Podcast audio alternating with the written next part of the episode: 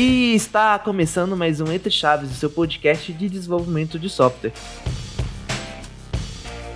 Eu sou Felipe Chagas e hoje a gente vai falar de um tema que permeia praticamente qual, todo e qualquer desenvolvimento hoje em dia, que é autenticação e autorização. Tô aqui do lado do Dantas e aí, Dantas, se apresenta pra galera. Opa, e aí Chagas, meu nome é Pedro Dantas, eu sou analista de segurança aqui da DTI e o preço da segurança é um preço invisível. Também estou aqui com o meu amigo Marcelo para falar com a gente. Fala, Marcelo. Opa, e aí, pessoal? Sou o Marcelo, arquiteto aqui da DTI, estou atuando também na guilda de segurança nossa aqui. Bom demais. Então, né, vamos aqui. Acho que é um dos primeiros episódios que a gente está falando um pouquinho mais sobre segurança especificamente, com duas partes aí fundamentais que é autenticação e autorização. E uma coisa que já é muito comum é, é as pessoas confundirem, né? Um com o outro, o que é autorização, o que é autenticação. Então, eu acho que a gente poderia começar justamente aí da definição das duas palavras, né? O que é autenticação? Cara, a diferença entre os dois é de dois dígitos. Agora você explica, né? é porque um é 401 e o outro é 403, é só isso. No, God! Desculpa, gente, eu vim trabalhando nessa piada a semana inteira. É, eu acho que a 0,5% da comunidade TI tá gargalhando bastante agora. Né? Bom, agora falando sério, autenticação e autorização tem uma diferença grande, né? Marcelo, você quer começar?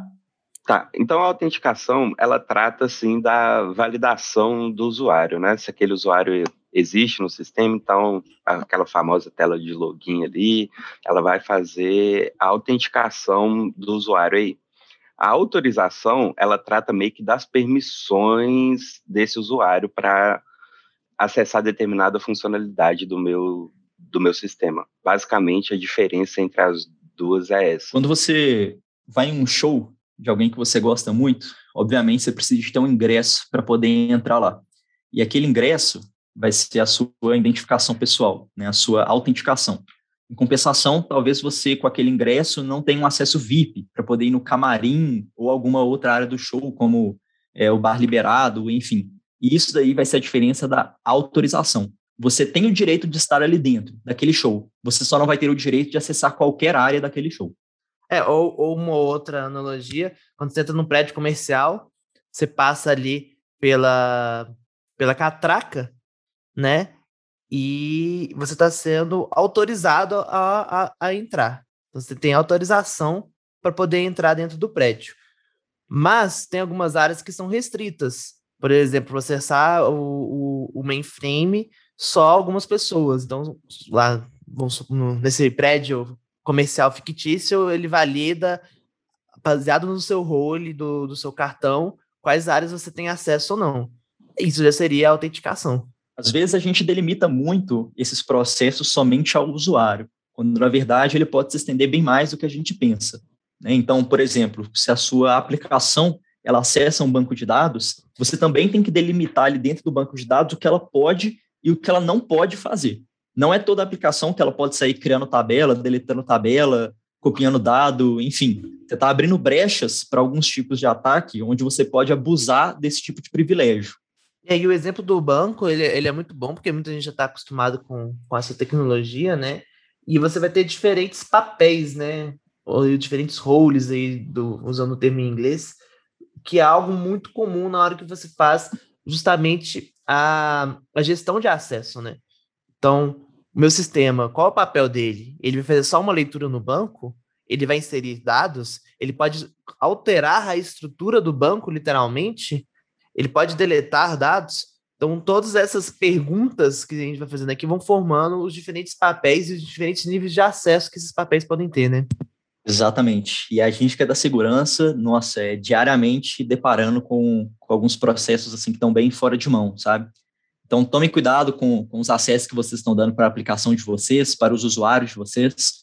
É, sempre validem esse tipo de informação. Não é todo usuário que tem a capacidade de alterar ou inserir alguma coisa no seu banco de dados. E é importante você validar isso, né, para não perder um dado, não comprometer alguma informação que esteja ali. Ou até mesmo acabar tendo um vazamento de senhas, enfim.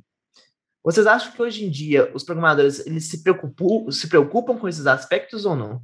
Cara, eu estava até fazendo um, um estudo ali numa ferramenta chamada Showdown. E é meio assustador, sabe? A gente vê que a maioria, principalmente de desenvolvimento web, é o tanto de, de abominações que a gente vê acontecendo ali. Então, assim, se a gente pega no âmbito geral de desenvolvimento web, desde um blogzinho até sistemas web mais complexos assim, eu acho que é seguro a gente falar que a, a, a, maioria dos desenvolvedores não se preocupam ou não, ou ainda digo até mais, nem conhecem, nem param para pensar nessa, é, nessas questões de segurança em geral. Eu assino embaixo com o Marcelo. É, felizmente, aqui na DTI, no, a maior parte do pessoal leva em consideração as boas práticas de desenvolvimento, mas é bem comum a gente encontrar alguns lugares que não, não tem esse tipo de preocupação. Igual ele falou aí, com o uso do Shodan, né, é um indexador malicioso. Então é tipo um Google, só que ele não, não importa caso você queira ou não indexar aquele site, ele vai indexar e pronto. Em resumo, seria mais ou menos isso. É, então, quando você entra lá no Shodan, você consegue achar, por exemplo, assim, com uma pesquisa super rápida, é, câmeras abertas, webcams abertas que estão indexadas na internet. Então você pode ver dentro da casa de pessoas ou dentro de fábricas, enfim, de lugares que deveriam ter essa privacidade considerada, só que na verdade a, o acesso à câmera está indexado na internet. Então você consegue ir lá e ver o que está acontecendo na vida dessa pessoa. Que claro, né, você já pode deduzir os diversos problemas que isso pode gerar. E isso é uma falha clara, tanto de autenticação quanto de autorização. E para o ouvinte que está escutando a gente, começou a ficar um pouco alarmado, quais vocês acham que deveria ser o primeiro passo é, quando ele, quando vamos supor que um outro cenário hipotético, o cara desenvolve uma API, qual deveria ser a primeira preocupação dele, então, para começar a estruturar bem um processo de autenticação e autorização? Eu acho que é a definição de papéis, papéis que o usuário pode assumir dentro dessa dessa API dele. Então, para partir daí dessa definição de papéis, ele começar a pensar em autorizações, seja rota-rota, ou seja de um âmbito mais geral assim, para cada usuário usufruir dessas funcionalidades dessa API de forma correta. Eu tô com o Marcelo nessa daí. A função da segurança no desenvolvimento de uma aplicação é sempre restritiva. Então a gente quer deixar ao máximo o menor de brechas possíveis para qualquer tipo de ação.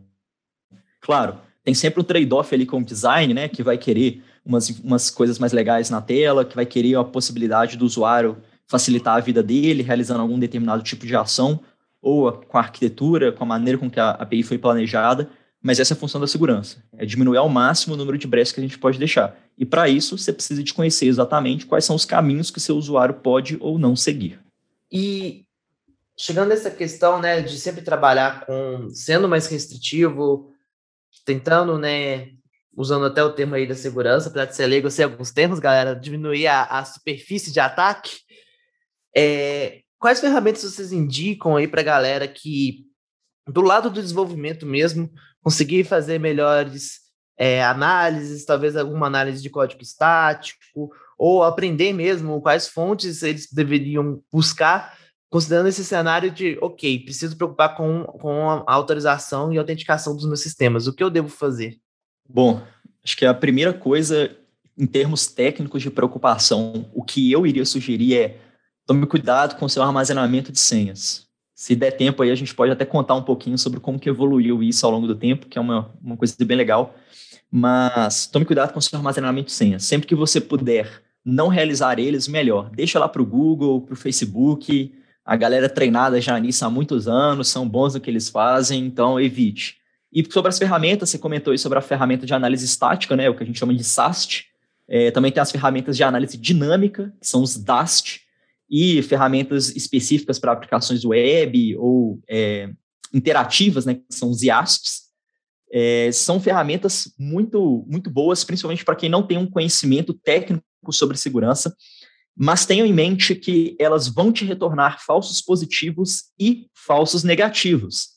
Então, são ferramentas essenciais para caso você esteja desenvolvendo uma aplicação web, ela vai te dar um parâmetro muito bacana na hora que você for subir seu código, vai apontar algumas coisas, coisas para você poder melhorar, vai colocar umas barreiras, uns empecilhos ali para você resolver, o que é essencial. Só tome cuidado que não ache que porque a ferramenta aprovou, sua aplicação está 100% segura. Não existe nenhuma ferramenta no mundo que tenha a capacidade de fazer isso. Exatamente, até porque a, o assunto segurança ele vai muito de contexto para contexto, né? Então fica fica complicado uma ferramenta dinâmica te dar uma margem de segurança tão grande, já que existe essa diferença e essa importância de contexto, de aplicação para aplicação. E para deixar uma recomendação, eu vou falar aqui do Snyk, S-N-Y-K. É uma ferramenta muito bacana para o desenvolvedor. Tem vários produtos dentro da empresa deles, que acho que vale a pena entrar no site, dar uma olhadinha. É, tem o Free Tire, ok? Então, caso você seja um desenvolvedor independente aí, ou uma empresa que está começando, tem um produto único só, vale a pena dar uma olhada nele. Para análise dinâmica, o AspZap, pelo menos para aplicações web, que eu acho que é o mais completo, uhum. foi desenvolvido pela comunidade. Acredito que seja open source até hoje, aí se o Marcelo conseguir confirmar para a gente.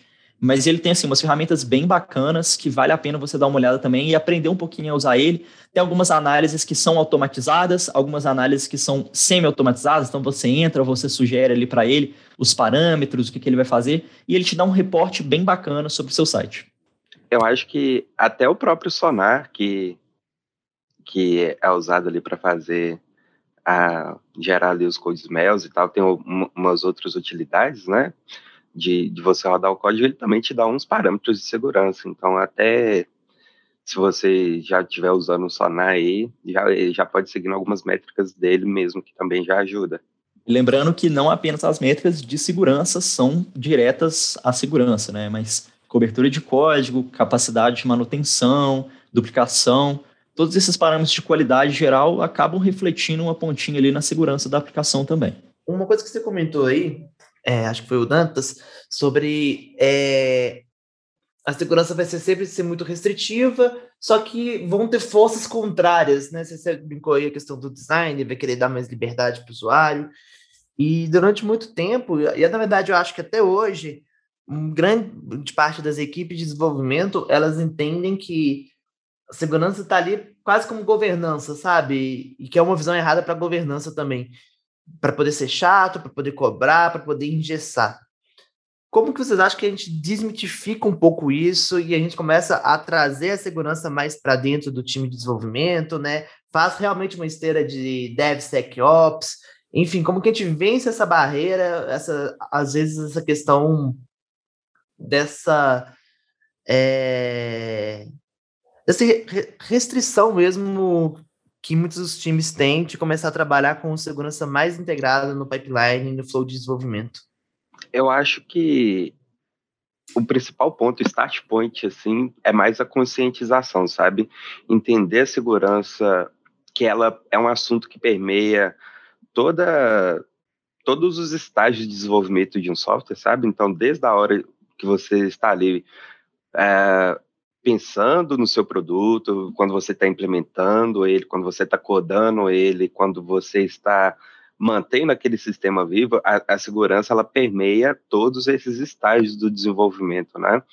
E a partir desses estágios, é, a pessoa tendo consciência do que ela está fazendo, é, vai melhorar ela dentro da própria área de atuação dela. E ela provendo um produto melhor, assim, dentro da área de atuação dela, igual eu falei, é, ela conseguindo chegar nesse nível de consciência, eu acho que o assunto ele começa a ficar mais enraizado e começa a ter essa ruptura de visões, sabe? Que tem hoje. Essa foi uma pergunta excelente, Chagas. E é um dos trabalhos que eu estou fazendo aqui agora.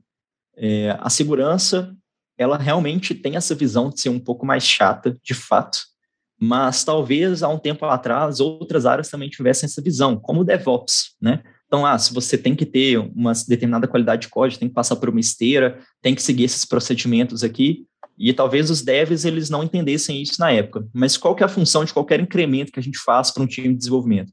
É gerar valor, seja para o cliente, seja para o nosso usuário final, a gente precisa gerar valor com aquilo que a gente está colocando ali dentro. E o time de DevOps fez isso muito bem. Ele conseguiu demonstrar que tudo, tudo que ele faz, todo o procedimento dele gera valor no final das contas, né? E é isso que a gente precisa de fazer com a segurança. A segurança ela não pode ser um time à parte. Ela precisa digitar junto com o time de desenvolvimento para poder mostrar para eles por que é importante você ter essa consideração diariamente. E por que, que o seu cliente ou o seu usuário final, eles devem ficar contentes com isso, entendendo que, como eu disse lá no início, a segurança, ela paga um preço que é invisível. Então, cê, seu software, ele vai ser seguro até que se prove o contrário. E se tudo der certo, nunca vão se provar o contrário. É por isso que você tem que estar perto ali do desenvolvedor, tem que estar com esse desenvolvimento constante, tem que estar mostrando para ele o valor que você precisa de levar a cada sprint, a cada entrega, a cada feature. Você não pode deixar a segurança de lado, porque pode ser que esse preço por ter deixado de lado seja caro demais. Vai perder a reputação, vai falhar seu processo, vai perder o usuário, e aí a ladeira abaixo. É, porque e entra outro ponto de convencimento, vamos dizer assim, que eu acho que até convencer o desenvolvedor é, é mais de boa. Agora, convencer a área de negócio, né? Então, isso que você colocou aí de mostrar o, o, o valor. E eu vejo hoje em dia é, muito mais um medo de acontecer um vazamento igual outras empresas já aconteceram e, e, a, e chegar isso na mídia do que talvez um real entendimento da preocupação da segurança, muito relacionado também com LGPD, com vazamento de dados é, sensíveis do, dos usuários.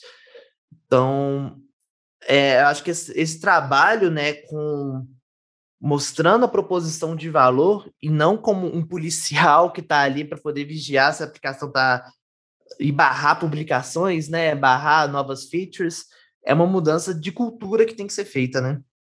É isso aí. E aos pouquinhos a gente vai trazendo isso para dentro de casa também. Não é fácil, mas a gente precisa de mudar. E chegando um pouco então é na parte de modelo de operação, como que vocês enxergam isso funcionando? Esse é um, um skill capabilities que o, o, squad deveria ter. Eu necessariamente na minha empresa vou precisar ter um time de, de, de segurança. A gente está até extrapolando o tema aí, né, de autorização e autenticação, mas enfim, vou ter que ter um blue team, um red team, ou não, isso vai ficar na responsabilidade do time de dev, ou vou ter que ter as duas coisas. Quais são os modelos de operação desse, desse processo? Então, eu acho que vai muito do contexto do objetivo do produto que você está construindo. Cada tipo de produto demanda um mínimo de segurança requerida para cada um desses produtos. Exemplo, se eu estou falando de uma aplicação uh, sei lá, de um blog é um nível X, mas se eu estou falando de um aplicativo de um internet banking é um Y. E a partir daí a gente começa a analisar, sabe? Qual que é o nível, porque igual a gente já citou aqui mais cedo, é, tem níveis quando mais a gente aumenta a segurança, sim, poss possivelmente isso impacta muito na experiência de usuário em si. Então, eu acho que a definição do nível de segurança mínimo requerido tem que ser uma conversa inicial e a partir dela vai, vai tendo os desdobramentos. Boa. Mas então isso vai acabar dependendo muito então, do contexto, do negócio, do orçamento, né? É algo importante de também é, colocar em conta na hora de, de balizar isso daí. Exato.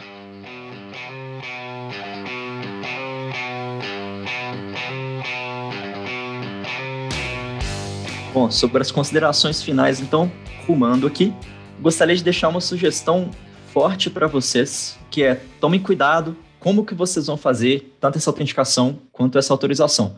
Regularmente a gente encontra no site, isso salvo em um local storage ou em um cookie, o que talvez não seja da melhor maneira possível. Se você precisa de definir grupos para o seu usuário, como um usuário comum, um usuário administrador, utilize uma fonte, uma ferramenta para poder armazenar que você não tenha dúvida de que foi realmente você que fez aquilo, como por exemplo um token assinado. Regularmente eu faço login em sites onde eles deixam em plain text ou em texto aberto quais são os meus grupos de usuário, armazenado em um cookie ou um local storage. Você pode simplesmente ir lá e mudar isso para alterar todo tipo de acesso que você pode ter na aplicação. Então, de coração, gente, tomem cuidado com isso. Exatamente. Então, deem uma atençãozinha quando vocês forem definir os papéis e, assim, sempre é bom dar uma pesquisada nas boas práticas de segurança da, da tecnologia, se você vai usar um JWT, alguma coisa assim para fazer transferência, se você vai armazenar em cookie, sempre dá uma, uma pesquisadinha aí antes de definir o seu método de atuação aí em cima da autenticação e autorização. Muito bom, gente. Acho que é. Encerramos aqui um papo inicial mesmo sobre é, as duas abordagens. Queria agradecer a participação de vocês na vida de segurança aqui representando o tema. Deixar um beijo, um abraço aí para os nossos ouvintes e até terça que vem. Tchau, galera. Tchau, pessoal. Até mais.